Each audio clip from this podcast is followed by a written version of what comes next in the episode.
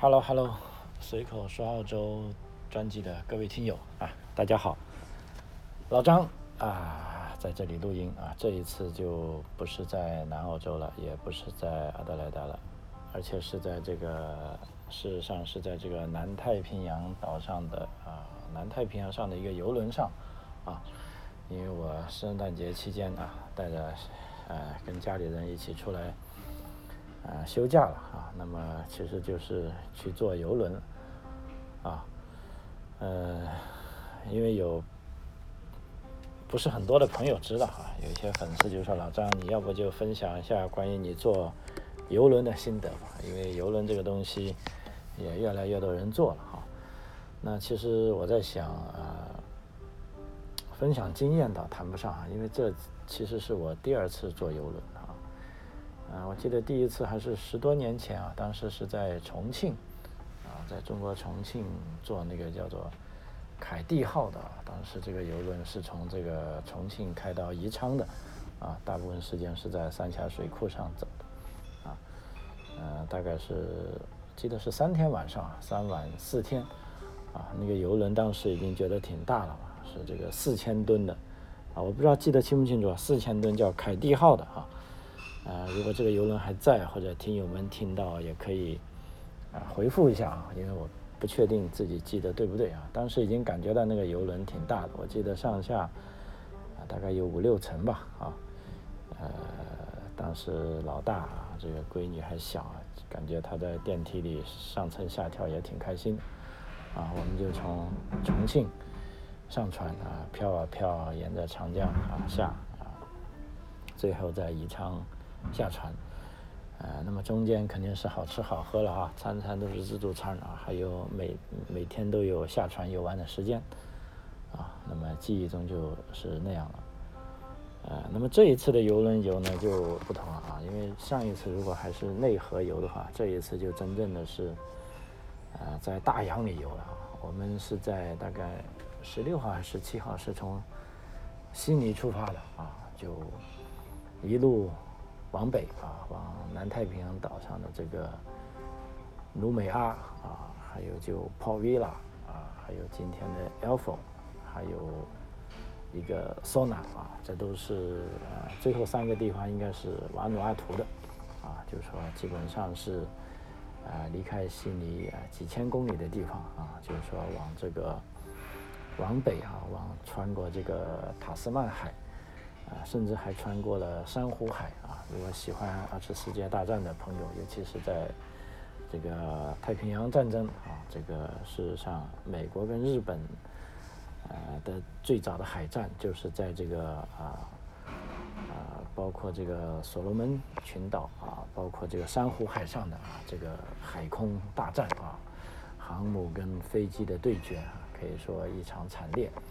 啊，那么这几天事实上我们坐这么大的船啊过去，感觉到这个啊风平浪静啊，世界太平啊，根本想象不到这个七八十年前啊啊人类曾经在这里啊发生了这么厉害的啊这个战斗啊。那现在倒过来说说这个游轮哈，因为。呃，我觉得在这上面做节目挺特别了。大家现在可以听到这个背景声啊，这个是在游轮的一个自助餐厅里啊，已经因因为现在已经是晚上大概十一点了啊，那么客人们都跑到其他楼层啊去狂欢了啊。本来我想在房间里做节目，但是小朋友要睡觉啊，要看电视啊，因为游轮的房间都很小，我又懒得去吵他们，所以我就跑到这个庞大的餐厅里啊，只有。呃，背景音乐啊，我可以拿一些咖啡，拿些茶喝啊，那么做个节目也挺好的。记得当年这个看小说的时候，这个呃高晓松啊，他在去南极的船上啊，也做了几期节目啊，就大概是讲发现美洲之旅吧。我觉得那几期节目他做的特别好啊，包括后来他的访谈也承认啊，在那几期节目是在。啊，船上做的啊，特别有感觉，特别好，啊，所以这一次我也来附庸，啊，风雅一下了啊，也在船上啊，当然我这里就没有视频了，啊，我依然是做音频节目，啊，我看一下，如果感觉好的话，我就做两期啊；如果感觉不好的话，啊，我就做一期啊，献献丑就完了啊。啊，感谢听友们的支持啊。呃，怎么说吧？因为我这期节目不是属于分享性的，更谈不上啊经验，因为毕竟包括这一错这一次做也是啊第二次啊，我就不能在这里。呃，班门弄斧了，但是我只是想在这里这一期节目呢，就分享，就跟大家分享一下自己的呃感受吧，啊，仅仅仅是自己的感受啊，不能作为经验之举，因为我倒是经常看到船上有人拿着这个摄像机啊，那个 Pro 的头上挂的边走边录的，我觉得他们可能是在呃做分享，大家可以在 YouTube 上。去试一下啊，因为我这次做游轮游呢，一开始其实我是有点抗拒的，因为我觉得游轮游就像之前啊在中国做的那次就很舒服了，在船上你就是吃喝拉撒，啊啥也不用去组织啊，啥也不用管啊，就呃到了岸你就停啊，不到岸游轮再走，而且相对一个封闭的空间呢也是比较安全的，那么。我们这个老二啊，小男孩跟当年他姐姐坐游轮的时候是一样大啊，就即便他怎么跑，也跑不出这种船，啊，啊，所以当时呢，对于我来说，其实我是更喜欢户外运动啊，所以我还是有点抵触的啊。不过上来坐了几天之后呢，呃，感觉又变了啊，觉得这个游轮游其实，呃，也是一种很好玩的方式啊，所以我也愿意啊，把这几天的这种自己的分享。呃，总结一下啊，那么在这里跟大家讲一下啊，呃，首先我跟他讲了，这一次做的是远洋游轮啊，这个就跟当年做的那个凯蒂号在长江在三峡水库上的完全不同啊，因为即便那个时候十多年前做的那条游轮呢，也是叫凯蒂号啊，它也是四千吨啊，我在看到它停靠在码头啊，我记得去到奉节啊，在怎么呃。反正就一些，呃，水库要淹的地方啊，到他那些码头，我感觉它比别的船都大很多，啊，那个时候感觉到，啊，凯蒂号已经很大了啊，但是今天做的这个船名呢，啊，这次啊叫做 Pacific Adventure 啊，就是说啊太平洋探险号啊，这个是 P.O 公司的，啊，可以说这个游轮是非常非常大。啊，大到多大呢？啊，我看了它的官方介绍，有大概是，啊，最大排水量是十万三千多吨啊，那相当于这个啊航空母舰了啊，就肯定是比大连号要大啊，相当于美国的现役的这个尼米兹级的航空母舰啊，也就是排水，呃，差不多十万吨啊，这个是非常厉害的啊。那么它是马力呢，大概是五十多万匹马力。啊，又有六台这个柴油啊发动机，啊，也就是说是有六个马达啊，全功率开放的时候呢，大概是有二十八节的时速。那这个二二十八节，差不多一节是一点八公里吧，大家算一下，大概乘以二吧，二十八节也就五十六公里。啊，这个跟军舰比是不算快的啊，但它这个船呢，跟民用船比还是快了啊。关键它那么大哈，啊，它的尺寸基本上长是有。最长的地方有大概二百九十五米啊，差不多三百米啊，这就跟呃尼米兹航空母舰的呃甲板长度差不多了啊。那么宽呢？啊，因为它这个船呢是重新西装过的，它的介绍呢就是说，它在构筑模型的时候啊，就是说，呃，它在铸造的时候最宽的地方是有五十多米啊。因为这个我不知道有没有理解错，但是我在看到它有的地方。因为后来它加装了客房装修了，有的地方是呃飘出来的啊，就等于说，我觉得它的最宽的地方肯定不止五十四米啊。但是它介绍的时候呢，就是说啊，它在西装的时候，估计它在结构方面的宽度啊就是五十四米啊，所以这个船是非常非常大的啊。它可以坐多少乘客呢？啊，大概是两千五百名乘客啊。那么大概还有。几百名的这个服务人员啊，船上的服务人员是呃多得惊人的啊。其实这也是为什么当时我们家经过集体研究就来做游轮的其中一个理由啊，因为在澳大利亚旅游啊，大家知道，由于澳大利亚的这个人工成本啊是相当相当贵的啊，除非你很有钱啊，去享受一些很高档的服务啊，那就人家的服务是啊就非常到位的啊。但凡像我们普通人，你去旅游啊，因为你也不可能出得起太多的钱叫别人给你服务啊，因为。你想想，你一个小时的工资是二十五块啊，人家也二十四块，啊，凭什么人家就要就好像要非常非常的，啊，或者人家这些商家要花太多的人来服务你一个人啊，啊，这个就没必要啊。所以整体来说，在澳大利亚旅游，我们为什么要去露营啊？为什么要带那么多装备？啊，为什么要去偏远的地方啊？其实有一个很大的。啊，原因啊，现在我想一想，其实那是感觉就是为了省钱，啊啊，因为第一也没有那么多服务设施，第二呢，服务设施的这个人工费用都很贵，啊，那你就不如自己服务自己啊。所以在澳大利亚大陆旅行呢，就有这个问题，你就甭想得到啊更好的服务，啊，但是在游轮游不同啊，我刚才讲了，游轮上为什么有可能它有相对好的服务呢？因为它有很多的。工作人员啊，我刚才讲了，在这座船上，乘客大概也就是两千多人啊，但是服务人员差不多都有几百啊，大几百啊，也许是有一千哈，啊，具体他这个游轮官方他没有透露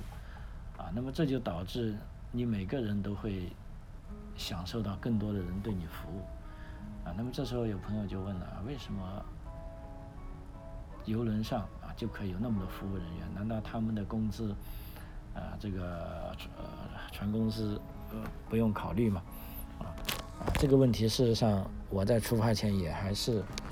做了很多功课了，后来才发现其实这是邮轮公司它是钻了澳大利亚法律的空子啊，因为什么呢？澳大利亚劳动法规定，你如果在我的领土上你要雇佣这些人，那么你必须要实施澳大利亚法律啊，但是那个游轮呢，它一出去啊就是公海了。这时候他引用了另一个规则，就是说在公海上啊，我有按照游轮，我就按照这个世界的标准，就不是澳大利亚的标准，来支付这些船员跟服务人员的工资。那么这时候呢，啊，据说啊，服务人员的工资就可以说是相当相当的，啊，跟澳大利亚的标准来比就低了啊。所以基本上我们在船上看到的这些服务人员啊。啊，当然，船上有两类人，一类是船务人员啊，船务人员我们是基本看不见的啊，因为他们是负责，比如说轮船的驾驶啊，机器的维护啊，一些后台的人员我们是看不见的，因为他们都在四层甲板以下工作。那我们打交道的最多都是服务人员，比如说啊，餐厅的服务人员啊，还有各种游乐设施的服务人员。啊，还有就客房的服务人员啊，那这些服务员的工资呢，可能啊，我想应该是相对来说，呃，比较低的啊，啊，所以甚至出行前，有的经常坐游轮的朋友都跟我们讲啊，你最好带点小费，啊，给点小费人家啊，这样他们会很高兴，啊，因为毕竟他们的工资不高，而且我看，啊，从这个面相来看啊，基本上很少是，呃，澳大利亚人是说，我看的都是非常年轻的，是亚洲面孔的人比较多啊。听的口音呢，一类啊就是印度人，另一类是好像是马来西亚人，也有很多华人面孔。还有一类呢，我看好像是菲律宾人啊。后来我跟有些这些服务人员聊的时候，他们说是这样的，他们来的地方都是这些游轮，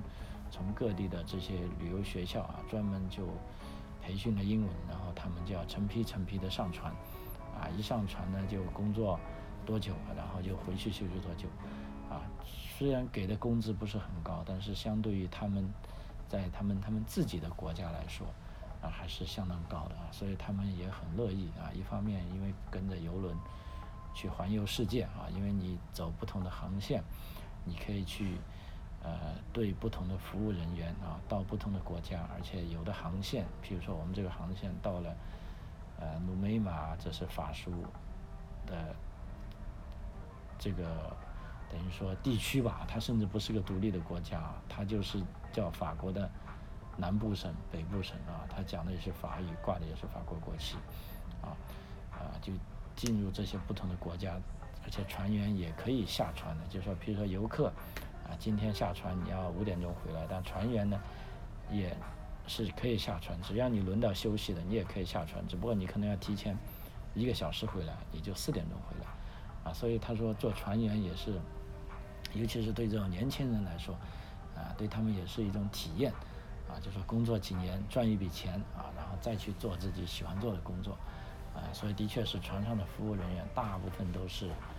呃。比较年轻的啊，很少像我们在澳大利亚看到啊这种比较老年的服务人员啊，所以这也就是我刚才回答的一个，就为什么我们要做游轮游，就是说在澳大利亚，如果你想一些好有好一点的服务体验啊，那这个游轮是一个不错的选择，尤其是我做了呃几天之后，我觉得呃是非常好啊，就是说我甚至打算下次。如果疫情结束后，我父母再来到澳洲，我一定要请他们去享受一次游轮之游啊，因为这个游轮游是非常适合家庭的啊，就带着孩子，而且游轮上的设施非常多啊，我待会再慢慢跟他讲来啊，跟大家讲，就是说年轻的父母可以把孩子放到托管中心去，让他们玩啊，有专门人带着他。那年迈的父母呢，在游轮里面啊也可以啊，因为。他移动的范围不是很广啊，但是，呃，他玩的东西非常多啊，有的腿脚不便的，甚至可以坐着轮椅，呃，从这个游轮里面啊来去自如啊。比如说我们坐的这种，呃，Pacific Advance 啊，这种也是这个 P&O 公司最大的一只游轮啊，他写的大概，它船龄当年是从意大利造的啊，大概是已经有啊三十年船龄了，啊，按照朋友的说法，这是应该是。中年的船啊，也不是很老，呃，它整一个甲板上大概我算了一下，有十八层大客的甲板，啊，可以说非常高啊。我们是住在呃十二层，啊，那么基本上五层以上就有娱乐设施了，比如说五层有两个餐厅，啊，六层呢有啊几个剧院，啊，七层呢有赌场，然后八九十到十四层呢是专门的一个。啊，基本上全天开放的自助餐厅，啊，然后，呃，十二、十一层呢，这就是基本上都是乘客了啊。那么我们是住在十二层的偏后的地方，啊，四个人的房间，啊，那我们比较有运气的地方呢，我们上面就是十四层，啊，所以这个游轮很怪啊，它没有十三层的，啊，肯定也是这个西方人从他们自己的这种文化出发。这个十三啊，毕竟是不吉利，而且这个游轮呢，啊，是经常要在海上航行的，可以说是这个呃危险度、风险度非常高的，所以干脆他们就没有十三层，啊，所以我住在十二层，我吃饭非常方便，我就不用坐电梯了，我就走走一层就到了，啊，而且十四层这个自助餐厅呢非常大，啊，在船的左舷跟右舷，呃都有。啊，顺便跟大家八卦一下，船的左边跟右边跟英文的 left 跟 right 是不一样的啊。船的左边叫啊 port side，啊右边右边叫 starboard 啊。呃，我也不明白为什么它船的左右要这样来区分啊。后来我女儿告诉我说，port side 嘛，一般就是 port 就是在码头的这一边，一般船呢都是用左边靠岸啊，所以它干脆就叫它 port side。啊，右边呢叫 starboard 啊，就是说出发的甲板，因为它在如果是左边靠岸，它出发的时候一定是往右边走，啊，啊，这就是它左右不同。而且我自己还有一个想法，就是说这个 left 跟 right 啊，它们都很相间，啊，如果你有时候发音不准的话呢，是很容易混淆。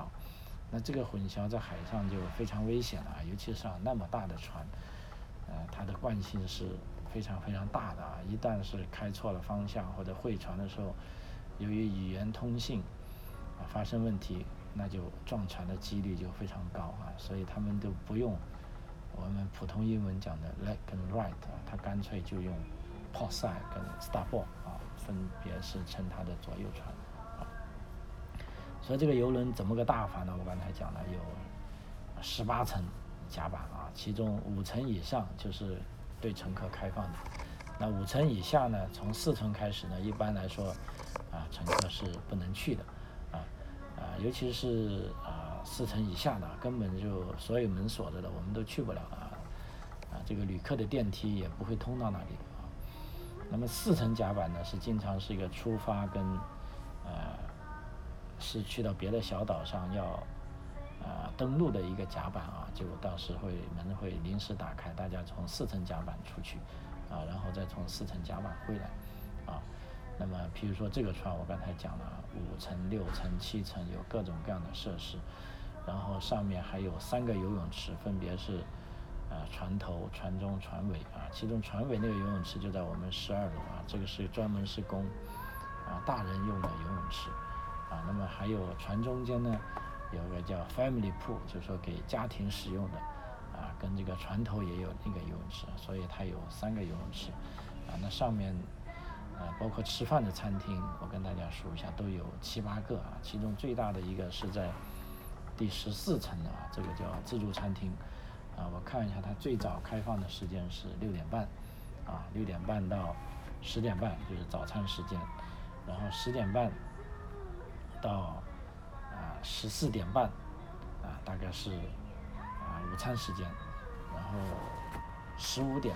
啊，到十七点又是叫做 kiss dinner，就是说专门这段时间给小孩吃晚餐的时间。然后五点半之后一直到晚上九点，啊，又是这个正常大人的晚餐时间。所以基本上这个自助餐厅呢是开放了大概，呃，他只休息了大概六七个小时吧，啊，那么是供给他们搞卫生啊，啊，像现在基本上安静下来没人。啊其他时间都开放的，所以说你在想吃饭是没有任何问题，你随时想吃啊就来吃啊。所以这个第十四楼也是最热闹的地方，而且这个自助餐厅哎非常大，我刚才告诉大家是左旋跟右旋都是啊，啊你可以在吃饭的时间就来吃就行了。但我觉得比较特别，他们专门搞了一个 kiss dinner，就这个时候呢。就右旋那个餐厅开放，就说这个时候只给小孩供应他们喜欢吃的东西，比如说这个 fish and chips 啊，马铃薯泥啊，啊，还有一些 ice cream 啊，这些就我小朋友特别喜欢啊。就我家小孩现在他知道这个时间，到时间他就自己来吃，他根本就不用管我。那么其他时间他也可以来吃。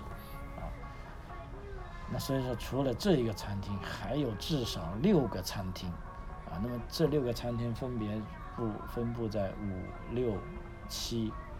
八跟十七十六这么多个地方啊。那么这几个餐厅呢，它就不属于就是说自助餐厅啊，它是需要你预定的。但这个好处呢，就即便是预定也是不用钱的啊，就是说也是包含在船票里的啊。即便你预定过去要有位，然后你在规定的时间去了，那去的时候呢，基本上百分之菜牌上百分之九十的菜是不要钱的，有个别的一两个菜啊，它写的有价格的啊。那么这些菜呢，如果你要吃呢，你就要额外付钱了啊。所以对一般人来说，其实你也不需要吃那几个特别的菜啊。所以就大部分而言啊，也是你可以视为这个船票里已经含有这些费用啊。所以说到这里啊，就是说。把吃的、玩的都介绍了，另外就船上玩的其他设施，啊，基本上都是啊不需要钱的了啊。呃，当然不是完全不需要钱，有的还需要额外的费用，比如说做一些特别的活动，但这些活动呢都是事前告诉你的，比如说这个要收你五块钱，那个要收你十块钱啊。我只可以说绝大部分的活动是不用钱的。啊，因为游轮呢，它在每天它都会发行一份报纸，啊，比如说今天有什么节目，从早上六点钟一直到晚上十一点，啊，每个时刻在哪个地方有什么样的活动，啊，有什么要求啊，都写的可以说是非常清楚，啊，那么游轮上的客人，你就可以根据自己的呃爱好啊，比如说你想去听故事，你想去。看戏剧啊，你想去游泳，你想去打篮球，啊，打乒乓球，或者你想去图书馆，啊，或者你想去赌场，啊，或者你想像这一次我们叫做圣诞游，像我女儿她就去唱圣诞歌曲去了啊，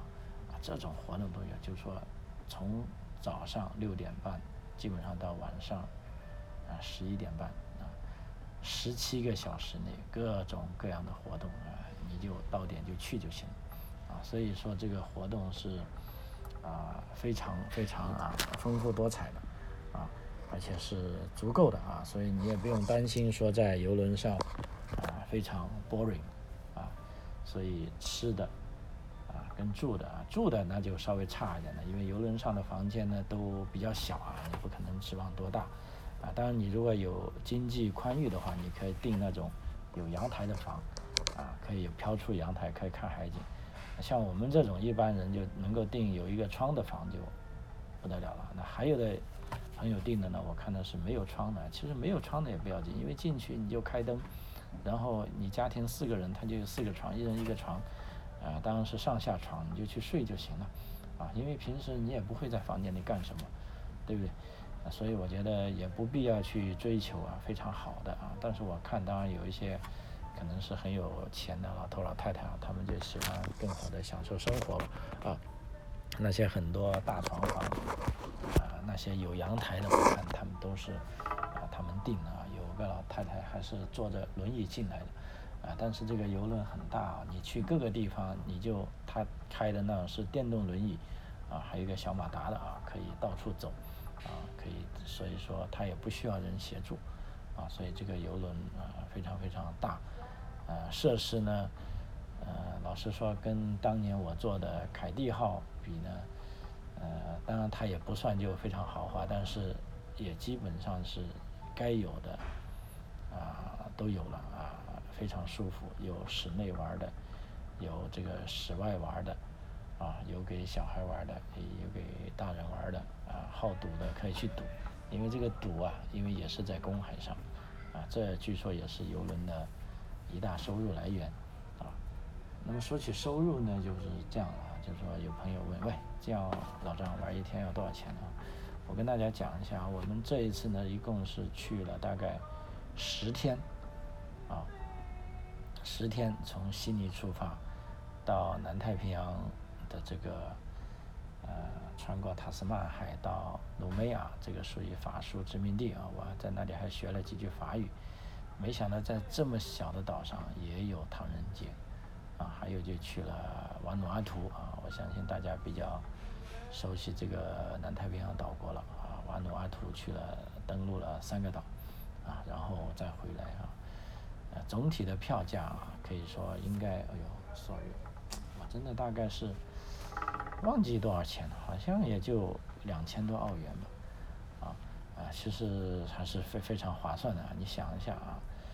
两就算两千澳元，那平均下来一天就两百澳元，啊，你想两百澳元是包吃喝玩乐，对不对？你就不用再花钱了，啊，就船票都包了，啊基本设施都包了。当然你在游轮上。其实，即便这个两千多块钱，你算一下，船公司肯定是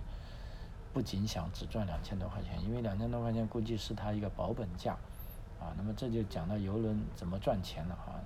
啊，其实这个如果讲下去呢，也可以专门讲一集这个叫做呃游轮经济学吧哈，因为我这几天也是闲得无聊，我就看这个书啊，就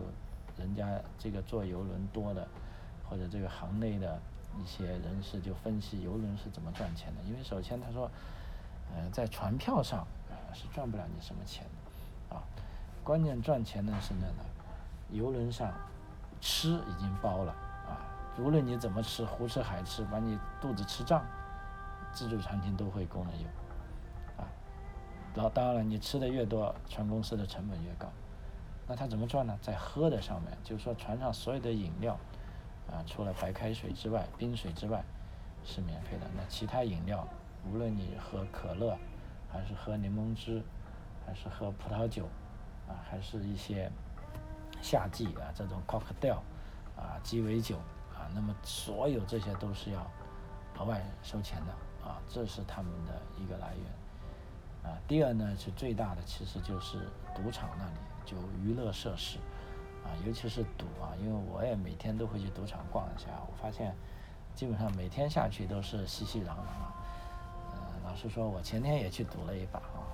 来到澳大利亚第一次啊进赌场，啊，居然没想到是在游轮上进，赌了五块钱，啊，第一次五块钱马上就赚回五块钱，我一高兴，啊，又赌了二十块钱啊，结果全部亏下去了。那最终那算，其实我是输了十五块钱啊，女儿赶紧把我赶走了，她说爸你已经体验完毕了，嗯，但是我还是要去体验一下，因为我的卡里好像还有点钱哈。嗯。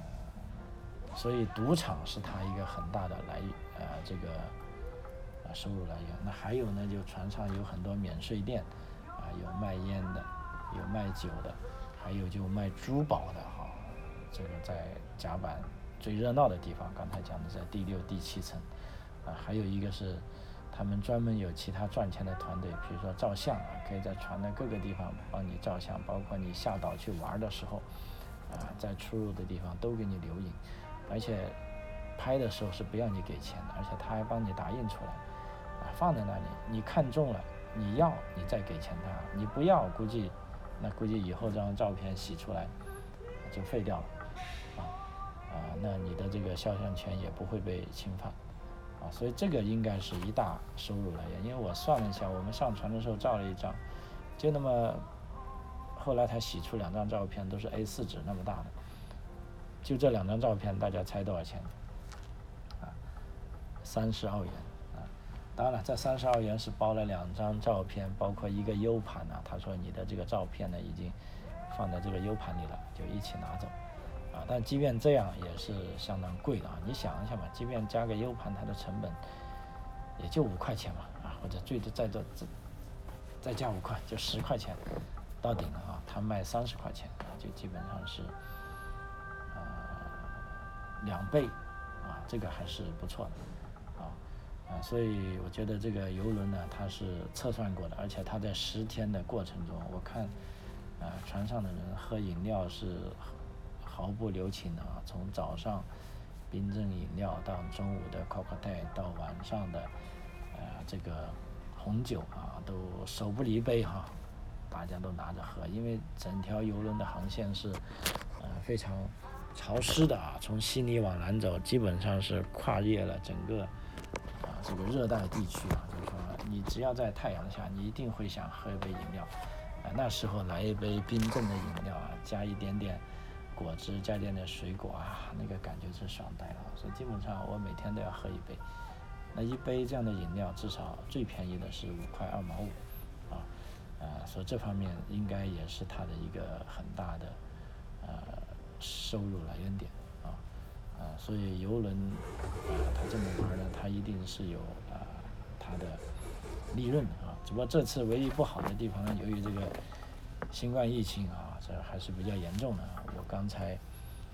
来的时候啊，看了一下我们南澳洲的，就上个礼拜已经报了一万多例了啊。所以我们在船上按照游轮的建议啊，就说你在室内都是要戴着口罩啊，包括去。自助餐厅点餐的时候都要戴口罩，这让我有点不爽啊！但是没办法，大家都戴，我就戴。而且我们在船出发的第三天，大家还集体做过一次 ride，就说试剂盒啊。当时就宣布啊，从十点到十一点期间，船上的所有设施停止，大家都应该去各自的房间做一次测试，然后把结果告诉服务生。啊，我们都做了啊，我们当然都是正常。啊但船上到底有没有人阳呢？也不知道，反正船它是应该它不会公布吧，哈，啊，但现在看来啊，我们登了几个岛，而且都正常的回来了。我想应该，啊，就即便有，也不会是有大规模的，否则的话，你想，就整船的几千人，呃，把这些人带到那些南太平洋岛国上的这些岛民上，那就惨了，那简直是一个大赌船了，所以应该是我觉得问题不大，好。嗯，所以整体而言啊，游轮还是挺好玩的哈。那么时间关系啊，这一期就啊先到这里为止啊，看看呃如果可以的话啊，我再录再录个一集吧，如果有时间啊。呃，非常感谢您的收听啊，随口说澳洲啊，我们下期再见啊，谢谢。